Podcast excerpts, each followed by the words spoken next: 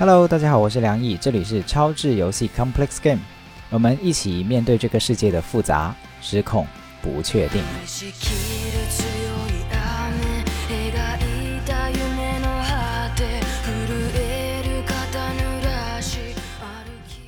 那这一期呢，我们会再谈另外的一个毒鸡汤啊，我们从另外一个毒鸡汤开始谈。什么是毒鸡汤呢？就是我记得在红烧土豆叶那一期。点赞最高的一个评论哦，在我的播客里面点赞最高的一个评论是，大家发现成长的过程就像是一个扯碎那些从小灌输给我们的毒鸡汤的一个过程。所以这一期呢，我会尝试也跟大家聊一聊另外的一个可能是从小灌输给我们的毒鸡汤，就是如果每个人都像你这样，那怎么办呢？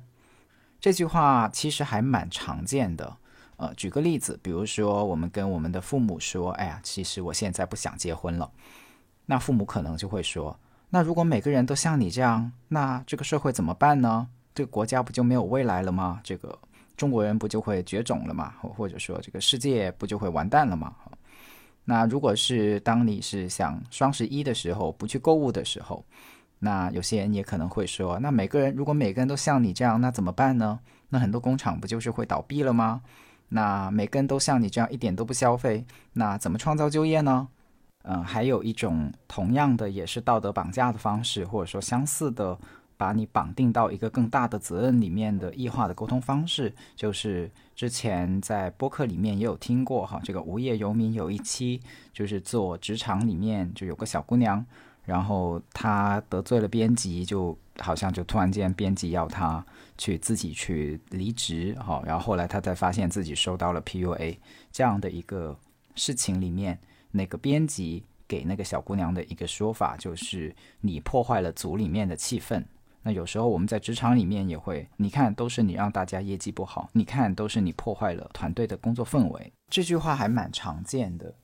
这一集呢，我就想。详细的把这句话拆开来跟大家讨论一下，就是我在想这句话其实是有很大的问题的，但是可能从小到大我们没有机会去重新审视这句话，如果有问题，听着不对劲，它到底问题在哪儿？哈。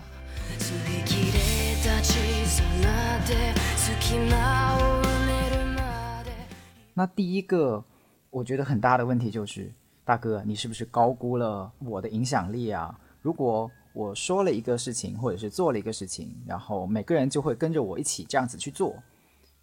这句话是有个前提的，对吧？如果每个人都像你这样怎么办？前提是每个人都会像我这样办，那就意味着只要我做了某个事情，大家就会跟着我这样办。哎，大哥，到底我是邪教教主呢，还是乔布斯呢，还是马云呢？哈，如果是这样的话，其实是蛮不错的，对吧？那意味着。说这句话的人，某种程度上来说，其实影承认了我们有很大的影响力，哈，觉得只要我说了什么或做了什么，我们身边的人乃至全社会的人都会跟着我们做，其实是个蛮蛮高估了我们影响力的一个，我觉得这是很有意思。就是，可是呢，这句话其实是一个打击，对吧？很明显，对方并没有相信，或者说打心底里面去相信我们拥有这样的影响力，那他可能只是把其他的人。都绑到了我们身上，所以绑定在我们身上的那个并不是影响力，在他的在他们看来，哈，绑定在我们的身上的其实是一种责任，或者说更进一步来说是一种愧疚啊。所以他是他们是希望让你觉得说有一种愧疚感啊。你看，因为你这样，所以或者大家都这样，所以大家在那个结果里面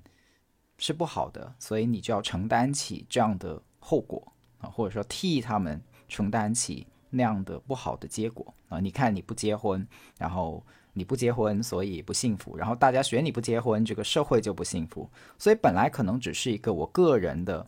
生活的好坏以及个人的包袱，然后把它延展成一个更大的包袱，就是全社会的幸福都要你去背负啊！这明显就是。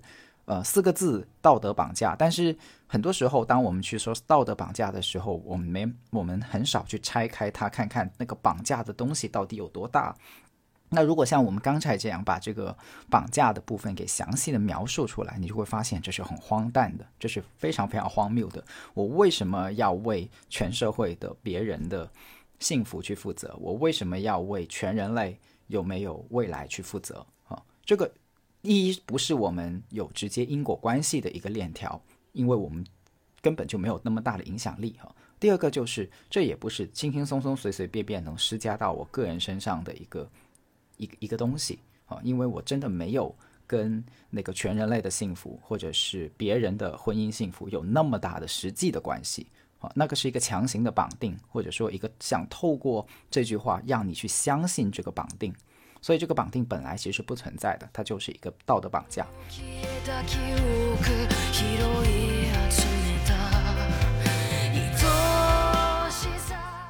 那这种道德绑架，或者说这种让你愧疚的想法，有人说啊，这个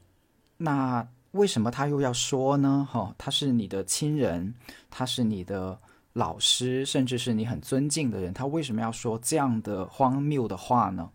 我觉得在沟通里面，哈，我们很难有时候看到事情的真相，原因就在这里，就是一方面那个是我们至亲至爱的人，但是他用的一些话语的背后。却有很大的荒诞的部分，或者是其实我们解读，如果把它细细的拆开，还蛮暗黑的部分。我们很难去平衡这个落差，因为如果我们承认了前者，就是他他是爱我的，他是我很亲的人，那么我们可能就会看不到后者，或者说很难去承认后者的那个暗黑。可是如果我们承认了那个暗黑的部分呢，好像又会伤害到那个是我们至亲至爱的人。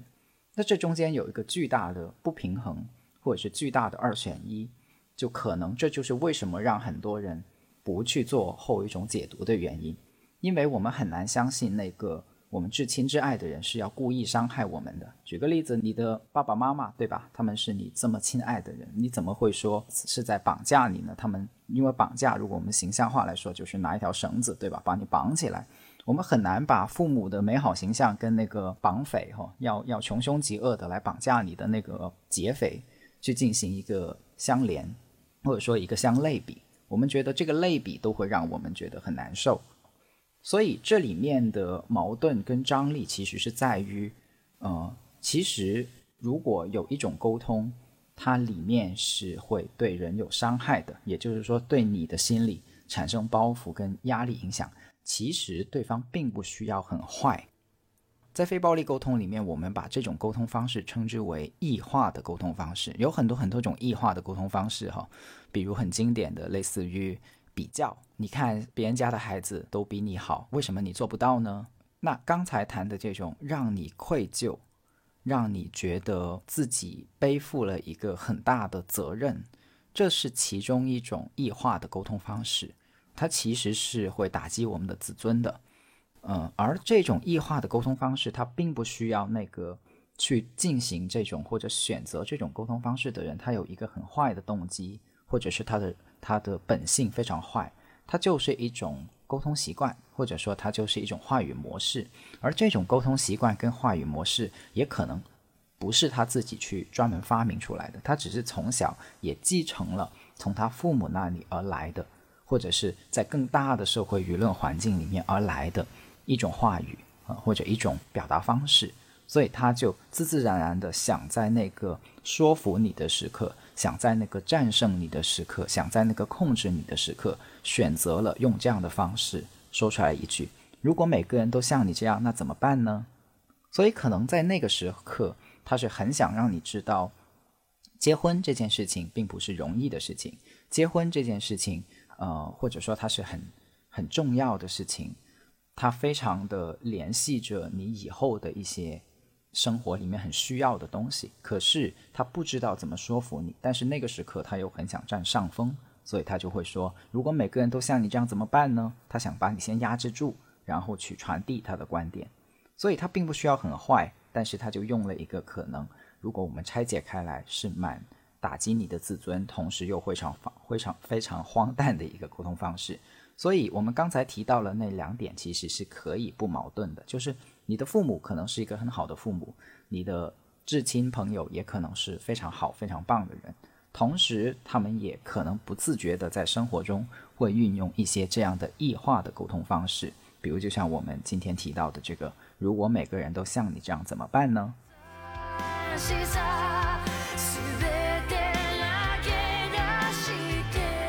那我觉得这种沟通方式还有一个很大的问题，啊，就是如果每个人都像你这样怎么办呢？它还蕴含了一个很大的，我觉得很不好的判断，就是他觉得每个人都是没有判断力的，啊，所以实际上这句话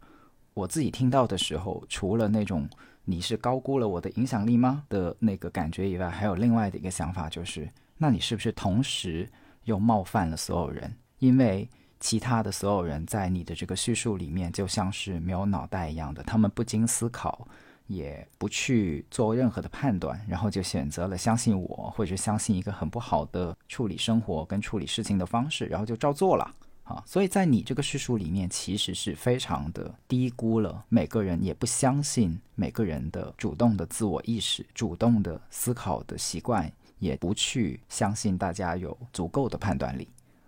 那我觉得这个可能是在我们的集体话语或者是一些文化话语里面不知不觉的一种很不好的前提假设，好像在那些说法里面，只要不是你自己哈，其他的人都是就像鲁迅先生所描写的那个晚清社会里面的那些老百姓一样的，就是沉默的大多数，然后又怕事，然后又没有自己的想法，然后只会跟风哈，然后一旦出什么事情呢，就会是。闻风而动，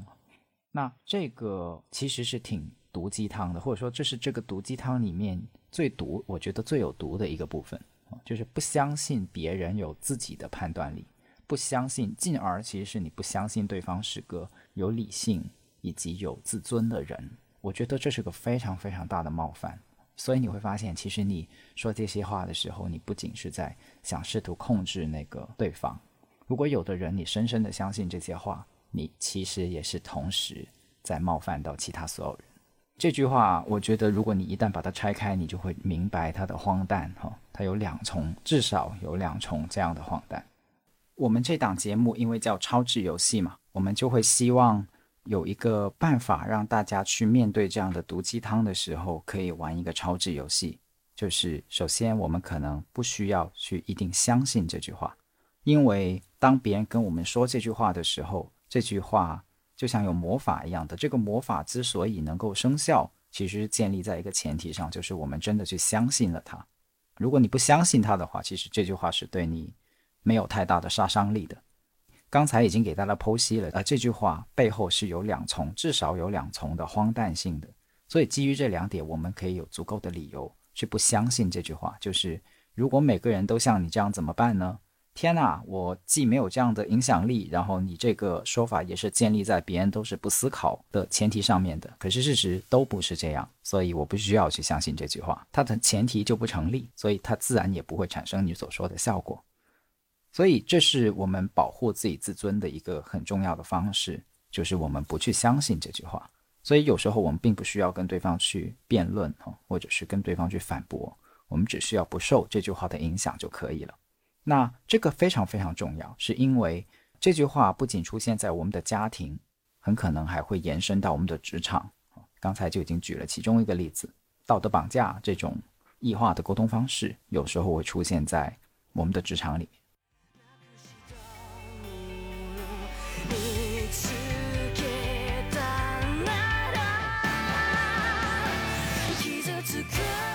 那说到异化的沟通方式，或者说在职场里面的 PUA 哈，那就让我想起来最近的一个非常奇葩的新闻听起来非常奇葩，但是它是真实发生的，就是在国内有一家科技互联网公司，然后呢，他就发布了他的老板就在这个员工的微信群里面发布了一个消息，就说公司目前盈利良好啊，前途很好，可是呢，我会需要大家去自愿降薪百分之十。然后，如果愿意的话呢，告诉 HR 哈。那不愿意的话呢，也欢迎大家提出。那这个新闻好笑在哪里呢？或者说它的奇葩点在哪里呢？就是他有员工把这个图截图放到了网上，然后就告诉大家说，其实这个老板在每一年的绩效考核的时候，就都会来这一出啊。然后呢，这个老板是想透过这样的方式，它是一个服从性测试，他想看看有哪些员工。会愿意去自愿的双引号自愿的去降薪百分之十，然后他就会把所有都不愿意的员工去开除掉哈。这个是一个非常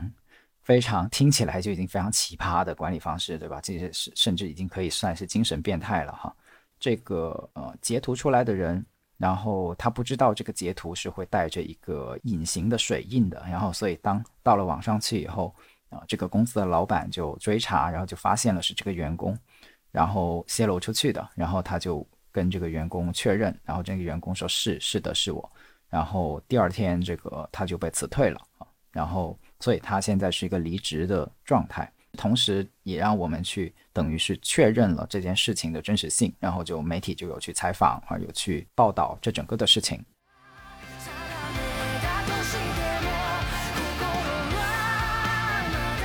看完了以后，我就我就想发一个朋友圈，我就说这是一个重度心理污染排放企业。我再重复一遍我刚才说的那个那个概念哈，因为这个概念是我自己生造出来，叫。重度心理污染排放企业，所以我觉得有一些企业或者说有一些企业文化，它不仅我们可以不仅关注它在环保方面的排放，比如它会排放污水啊，它会排放有毒的气体啊，哈，这个老板用的这样的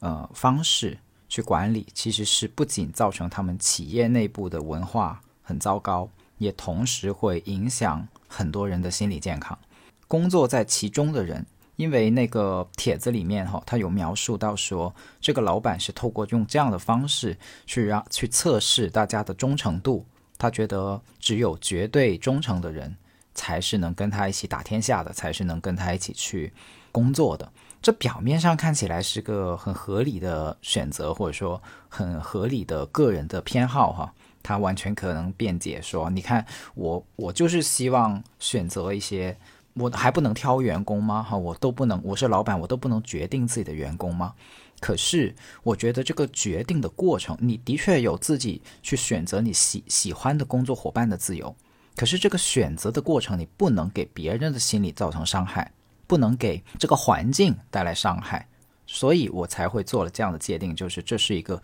这是一种心理污染的排放。你透过这样的一个虐别人的过程，哈，那些好好工作的，可是到了。那个绩效考核的时候，他只是不愿意自己去降薪百分之十，然后他就面临辞退，或者是甚至是说指责说你是因为对公司不够忠诚，所以你就没有资格留下来。它是一种巨大的心理污染呐。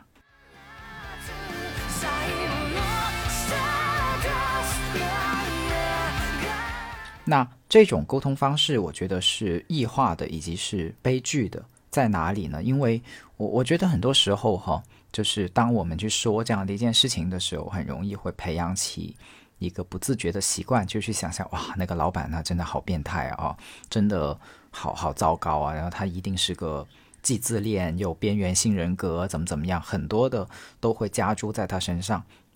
可是或许这些都是事实啊，或许都是事实。可是我总觉得我们理解一个事情。会很重要的部分是去理解它的悲剧性。什么叫理解它的悲剧性？就是这个老板他最初想去获得一些他值得信任的伙伴，这个初衷可能是没有问题的。啊，我们每个人交朋友都希望我们的朋友是信任的，值得我们自己去托付，也值得交往啊，值得信任。这并不是一个多么糟糕的，可能是每个人都会有。过的一种需要啊，或者是来自于我们心底的一种渴望。那可是我们怎么样去实现它？怎么样去表达出来？这个方式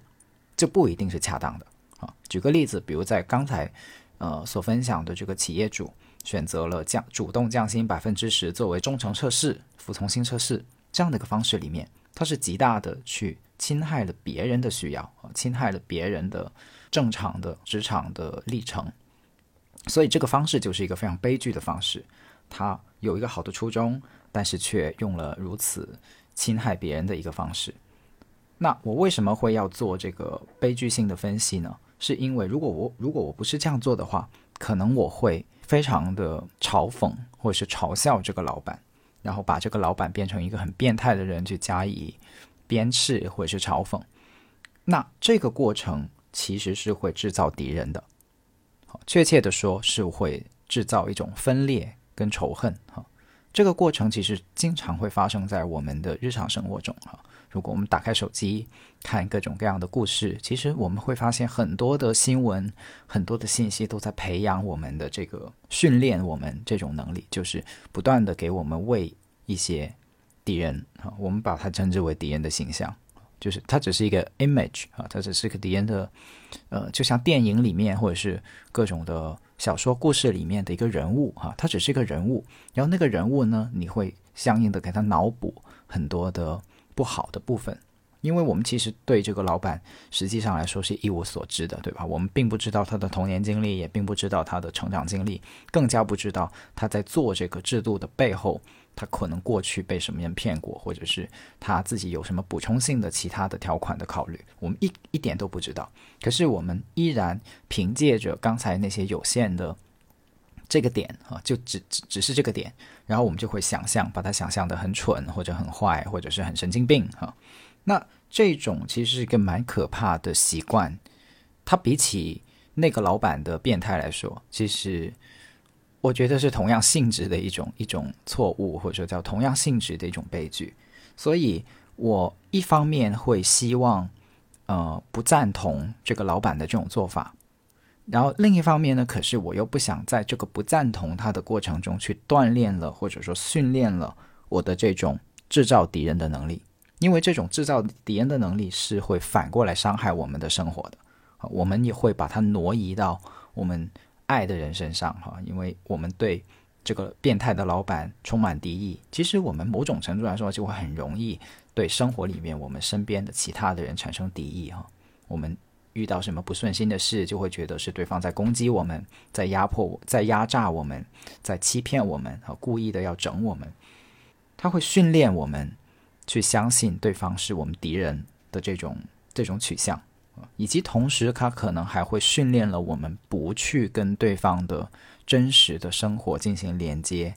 的这样的一个一个能力。他会屏蔽住我们的这种能力，而没有这种能力其实蛮危险的啊！以后有机会再多给大家介绍，我就先在这里打住啊，因为如果再往下讲的话，就就变成了专门的非暴力沟通的讲座了哈。那所以我觉得很重要的是一方面。我们要认识到，像刚才这些，如果每个人都像你这样怎么办？以及让每个人去自愿的降薪，去进行服从性测试，这样的方式里面的这种荒诞性，以及它的有毒的部分。那同时，我们不想去主动训练自己，嘲讽对方，把对方看作一个变态，然后就算了的这样的一个部分。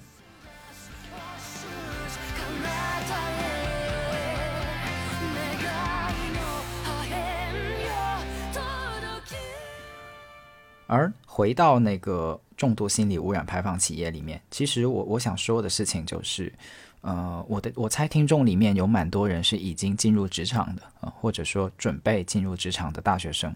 职场里面现在我们越来越会发现有很多隐藏的暴力或者隐藏的压迫，其实就是随着这种职场 PUA 的。广泛的讨论哈，慢慢大家就意识到了这些权力的不对等，以及由于这些权力的不对等所带来的给管理者有非常多的进行精神控制跟精神压迫的便利。我想分享这个部分，是因为有些人说，呃，我去工作，我不是来去照顾你的情绪的啊，我们是要交出实际的工作成果的。这句话对也不对哈，因为是的，在职场里面，我们就需要去。付出我们的努力，然后交付一些价值，然后以此来去兑换或者是赢得我们必须的生活资源，比如说薪酬啊。可是与此同时，我们生活里面又有如此长的一段时间，可能会给了企业，或是给给了我们的职场，比如有些人是一天八个小时，有些人甚至更长，可能是一天啊十二个小时啊，甚至更长。那所以它已经是我们生活的很重要的一部分。如果我们在这个生活很重要的一部分里面放弃掉了我们作为一个人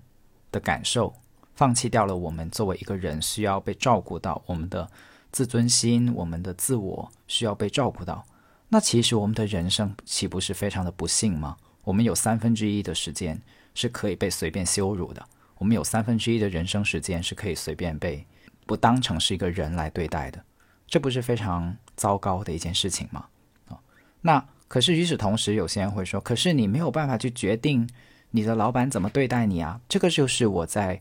这一期节目里面想跟大家去说的一件事情，就是我为什么会提出重度心理污染排放企业这个概念，其实也是代表着一种文化，或者说一种看待职场的方式，就是你看有一些企业是。重度污染排放的企业，那我们大家就可以用脚投票去鄙视它，去让它消亡，进而的当这种价值维度也被考虑进去以后，那么这个世界就会慢慢变成一个越来越少污染的环保的洁净的世界。它是这样的一个运作的，包含着这样的一个运作逻辑的概念跟一套话语。所以，当我们说一个企业是重度心理污染排放企业的时候，其实就已经包含了这种以集体文化或者说集体舆论去进行影响跟改变的一个图景在里面。就是当我们越来越多的意识到，有一些企业虽然好像好暴力，就是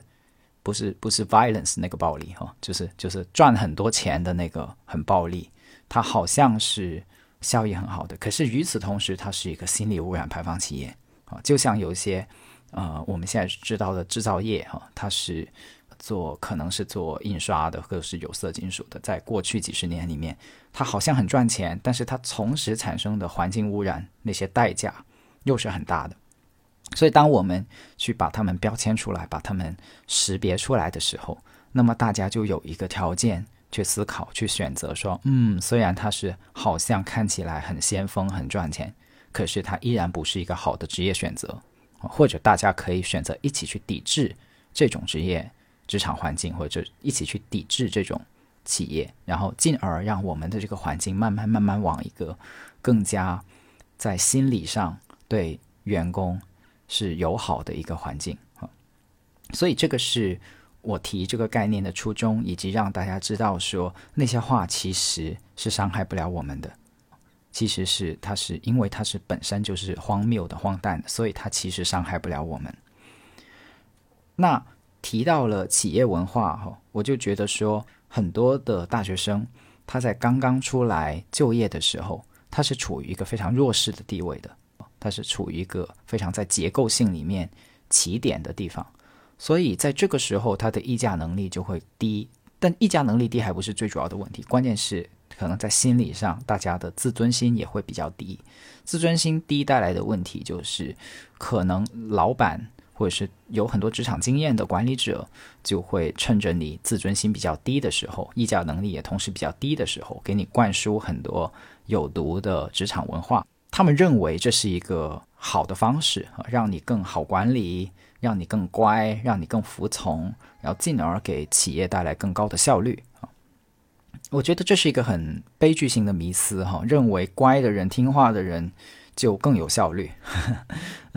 这这可能在工厂时代，或者说在制造业里面啊，有这样的一个潜在逻辑。因为在二十世纪以来，它是一个工业工业社会，工业社会就是一条流水线嘛。那流水线上的螺丝钉，你越服从，你出错的机会就越少啊。只你只需要。做一套指定的动作哈，重复的做下去，然后不要有疑义哈，不要有别的想法，那么就会帮助整个系统提高效率。这是这是一个这样的基本假设。可是我们发现哈，现在是二十一世纪，越到二十一世纪的往后走，越来越多的行业会发现，其实员工的创造力啊，尤其其实互联网行业就更加，员工的创造力、员工的同理心是支撑这个产业或者支撑你的。工作变得更有效、更 productive，就是更有生产力的一个方式。你只做一个服从的员工，其实远远不是一个顶级的员工，或者说一个在为企业带来价值的意义上的一个好员工。当然，有些时候你会需要去配合哈，你会需要去跟随。可是创造性已经跟服从性可以相提并论，或者说至少是一个很重要的维度。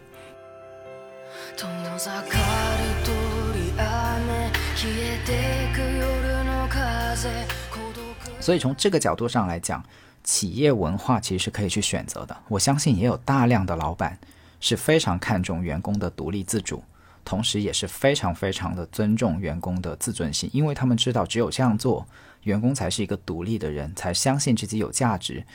他才会有创造力，因为创造力是在相信自己的情况下才会迸发出来的。你如果不相信自己哈，如果你的自尊千疮百孔，其实你是很难有创造力的。所以从这个角度上来讲，我也举举一个例子，因为刚才说的好像是很理想化哈。有些人说，哎呀，你看这个老板都是要赚钱的嘛，哪里哪里会有？对员工好的、有良心的老板呢，然后所以以至于在这个脱口秀大会里面呢，我记得有一集好像不知道哪一个选手，然后就说了一句话，说老板都呃都是呃没有良心的，然后在场的李诞就哈哈大笑哈，因为李诞在那那里就是效果文化的老板嘛，然后在场所有的人都哈哈大笑哈，嗯，好像大家都默认了，只要是老板就不会有良心。嗯，我觉得这是个迷思。打破这个迷思最好的一个办法就是去举例子哈，只要有反例，那这个就不成立了，对吧？呃，我身边还蛮多这样的例子的。我就我就举一个例子，就是上期有个节目嘉宾啊，叫蛋蛋哈，如果大家还记得，蛋蛋的公司就在最近发生过这样的一件事哈，就是他们的公司。呃的一个同事家里面有一只狗哈，然后那只狗呢在遛的过程中就丢了哈，丢的原因也很简单，就是那只狗被吓到了，被一只大型犬吓了一下，然后就挣脱了那个狗绳，然后就溜了哈，然后就就不知道跑到哪里去了，追不回来哈，一溜烟的就跑了。然后这个丢狗的事情发生了以后呢，这个狗的主人就非常着急，然后就把这个事情告诉了呃公司的老板啊跟团队，他们都是很好的朋友，然后呢。这个公司就发生了很有趣的一幕，就是整个公司的人都开始去帮他找狗，就是开始像丢了孩子一样的去发这个寻人启事啊，他们会分工合作，怎么样？有的人去负责做这个寻狗启事，然后有的人呢会负责去哦把它翻译成英文啊，甚至因为他们在上海啊，可能有一些地区是有很多外国人的，要把它翻译成英文，然后有些人呢去负责把它呃直接。去到那个他丢的地点哈，开始在开始来扫街哈，开始拿着这个寻狗启事去询问周边的人。因为有一些人呢去负责去派出所去调录像，然后而且还是很有策略的，马上开了个小会，然后就分工合作，怎么样去协作，怎么样谁去负责哪个片区哈，非常非常的细致跟行动力，而且是整体作战，就全公司都出动了。然后恰好呢，他们公司又是在上海啊，有一个行业的影响力啊。我知道他们的社群可能里面聚集了上海超过好几百个消费品牌的老大都在里面啊。所以他们找狗这个事情，过了两天，就就就在短短的两天之间，就半个上海都在为他们找狗啊。这个不夸张的时候，半个上海的人都知道了，他们公司丢了一条狗，然后叫什么名字，长什么样子。在什么区域？然后半个上海的人都在帮他们找狗，所以丹丹上次我见他的时候，他就跟我打趣，跟我分享这个事儿，就是那天那那不仅那一天，那个星期，甚至是接下来一个星期，他见他们的客户，见见一些陌生人，那个陌生人看到他们的时候，知道他们的时候，第一反应都是哦，你们我知道啊，就是那个丢了狗的那个公司，对不对？你们在找狗，对不对？然后后来这个狗呢，就如愿以偿的找到了，还真的就找到了。隔了大概好像是四十八个小时，差不多，然后就找到了，是他们的一个朋友找到了，也是一个养狗的人，然后就他找到了，看到了他的狗，然后就一直一路去追过去哈。然后他们虽然在那个。呃，寻狗启事上说了说，如果你看到这只狗啊，请不要追赶啊，你就赶紧给我们打电话。可是那个人看到的时候还是忍不住啊，追了过去，追了他几条街，而且是都没有放弃啊，这是巨大的热情跟巨大的信任在那里。然后最后他们就虽然追不到那个人，虽然追不上哈，但是他就联络了那个狗的主人，然后就大家就一起去，有很多人去收网哈，然后最后就把这个狗找回来了，然后。这个事情就算是圆满的结束哈，嗯，我从这个事情里面看到非常有趣，非常非常有趣，是因为，呃，透过这个事情，好像半个上海都知道了他们公司，然后而且是全公司的人。然后我后来有问蛋蛋，然后你我我就说，那你们会停下手上所有的工作去去找狗啊？这个这个真的很了不起哦，这个老板是如此的看重这只狗作为。这里面是需要很大的同理心的，大家知道吗？就是当那个因为现在狗跟过去的狗是很不一样的。就现在大家的宠物其实是大家的家庭成员，在我们爸妈那个年代，可能猫猫狗狗是也是家人，但是那个级别可能完全没有那么高。所以现在在我们的生活里面，我们在一些人的世界里面，宠物是他的家人啊。所以丢了丢了狗，有点像是你丢了孩子啊。这个这个着急程度是是一样的。所以他的老板以及这个团队需要有同理心，去共情、同理到这个员工的着急跟无助。然后还同意了去支持这种价值，或者说支持这种关系，然后整个团队一起帮他去找，还分工合作啊。所以我就好奇说，哎，你们不用上班的吗？别做这个选择困难吗？然后丹丹就跟我说，哎，也没有停下来手上所有的工作啦，就是一边做一边就同时一边上班一边去做这个事情。但是我依然觉得很了不起，因为大家听我刚才的描述，这个事情是要花费挺大的注意力的啊，哪怕是。业余的去帮他找狗，那也一样的要挤占时间呢，啊，也一样的需要巨大的团结，还有信任，或者是爱才会做得到。所以我是觉得蛮了不起的这个企业的文化哈。然后，可是我同时想说说，他们公司并不是一个不盈利的公司，他们不是一个公益组织，他们是一个非常非常健康跟赚钱的互联网先锋企业。所以，同时我会知道说。现在就是这样的公司，站在中国的所有的公司的顶端，屹立于百万生命之上，屹立于百万公司之上的顶流。我觉得他们是真正的顶流，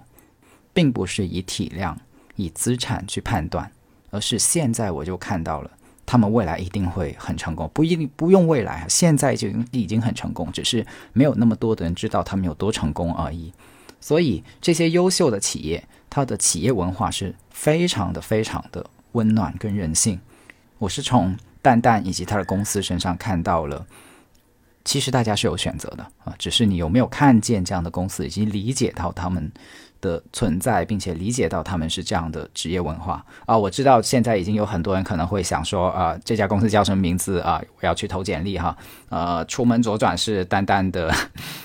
博客。如果因为这样能帮。蛋蛋他们找到更好的员工的话，呃，我也是非常非常乐意哈。呃，虽然他们并不会给我广告费，但是我觉得人真的是相互成就的，并且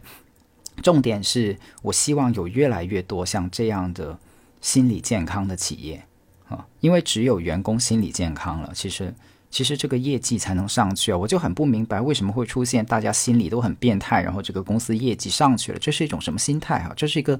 不符合进化论的心态哈，因为如果你都你都变态了，或者你都抑郁了，理论上你的生命是没有很长寿的，那这个公司理论上也应该不会很长寿。我就不明白为什么大家会相信说把大家整整变态了，这个公司的业绩就会好哈，这是一种怎样幼稚的心理哈？实际上应该不是这样的，所以这样的公司是存在的。我希望让更多的大学生知道，你们是有好公司的选择的。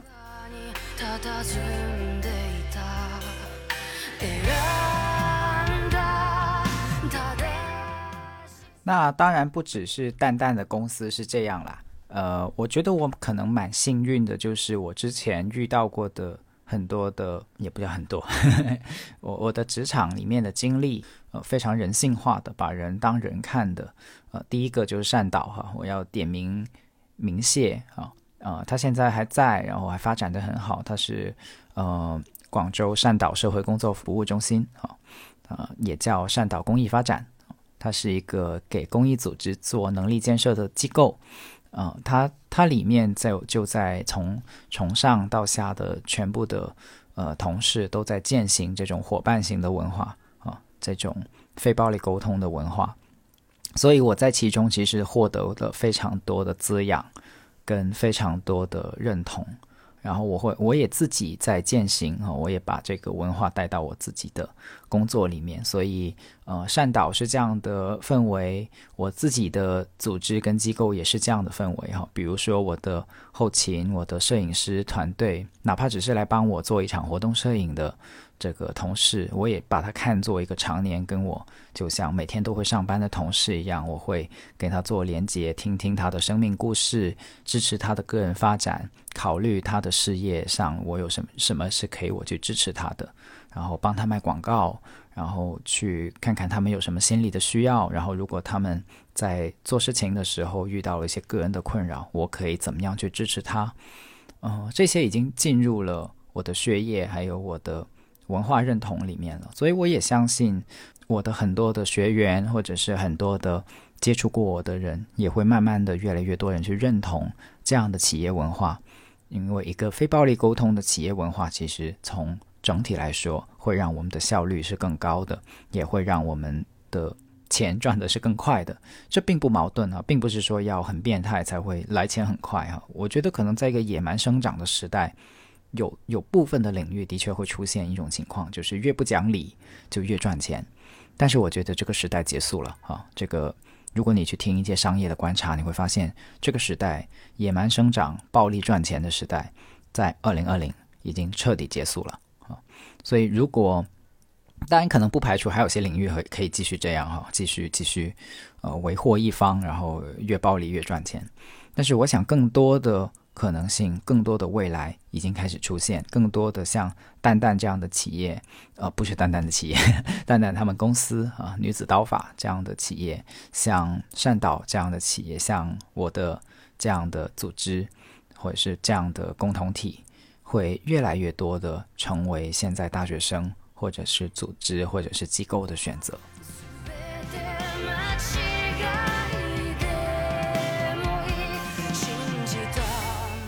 第二点就是，如果你去了一个重度心理污染排放企业，那请你大胆的离开啊，因为那个不是你的问题。就像你如果跟呃去去消费一个商品，然后原来你消费的时候发现了这个东西是重度污染的，然后你决决定不买不再买这个商品了，去另外的。呃，选择另外产品的话，那你会很心安理得哈，你还甚至还会很自豪的去跟别人讲你做了这样的选择，因为有一些大学生或者是初初到职场的人，大家会很害怕换公司啊，大家会觉得，哎呀，如果我被辞退了，如果我离开了这家公司，辗转好几家公司，是不是这个简历就变得很糟糕哈？我的后面的老板就会问我，就说啊，你看你转转来转去的，就是一个不忠诚的人嘛，就是一个。这是一个很大的隐藏的恐惧跟评判在背后啊。可是我因为我自己也是半个老板，所以如果我看到这样的简历，可能我会问说：哎，为什么你会选择离开那个公司？那如果你的回答是哦，因为它是一个重度心理污染排放企业，那我觉得这很合理啊，对吧？一个我也希望我的员工是一个懂得保护自己的人，因为这是基本的判断力。如果你连保护自己的自尊跟保护自己的心理健康都不愿意的话，我很难相信你能处理好我交给你的很多工作里面的替我们的客户去考虑的事情，对吧？嗯，所以我提这个概念是有非常多的意思跟寄望放在背后的，是希望加持到我们的职场的朋友们，以及或者是现在的大学生遇到这样的企业，遇到这样的老板，你是可以大胆 say no，也可以大胆离开的。然后你就告诉，如果哪一天你觉得三言两语说不清哈，你就。把梁毅说的这个概念给抛出来哈，因为我遇到了一个重度心理污染排放企业，然后你就可以解释他们是怎么样重度心理污染排放的哈。当然，这个是要真实哈，你你请请大家就不要把这个作为一个万能的武器哈，去去作为一个理由哈，这要真实哈，要真实，就对方是真的用了。呃，PUA 的的管理方式，或者说是像我刚才说的，这个是一个服从性测试，然后让你自愿的降薪百分之十，然后离职，你要讲得出来细节哈，你不是只是抛个名词。所以我在想，现在的企业其实是有希望的一个部分，就是我越来越看到那些践行良好的、健康的公司企业文化的那些公司，会走得很快，也走得很远。虽然他们可能不是。报纸舆论所大规模报道的什么腾讯啊、阿里啊、哈华为啊，可是他们其实是存在的。我希望让更多的人知道，你们有选择，你们不一定需要去一个地方，然后那个地方每天都会跟你说，如果每个人都像你这样怎么办？哈，都是你的错，都是你破坏了组里面的气氛，哈，都是因为你，所以大家没有做好。我们不一定需要去那样的一个环境，哈，我们有别的环境可以去选择。好了，那就是这期的内容。希望，对，希望每个人都能找到一个对自己的心理健康的、没有心理污染排放的地方，去作为自己每天八个小时或者是十二个小时去发光发热的地方。我们下一次再见，欢迎大家一键三连，我是梁毅。呃，然后最后在节目结束的时候呢，我也想邀请大家在评论区去互动哈，就是你有没有遇到过像这一期所提及的这种道德绑架的沟通方式？然后那个人可能是你的亲人、爱人，甚至是你的老板啊，用这样的方式去跟你沟通。如果你有这样经验的话呢，我非常欢迎你分享出来，因为这样子会有更多的人看见，他们可能并不孤独哈。好，谢谢大家，欢迎一键三连，欢迎再次收听超值游戏 Complex Game，我们一起面对这个复杂、失控、不确定，但是又可以寻从中寻找到力量跟选择的世界。拜拜，我们下期再见。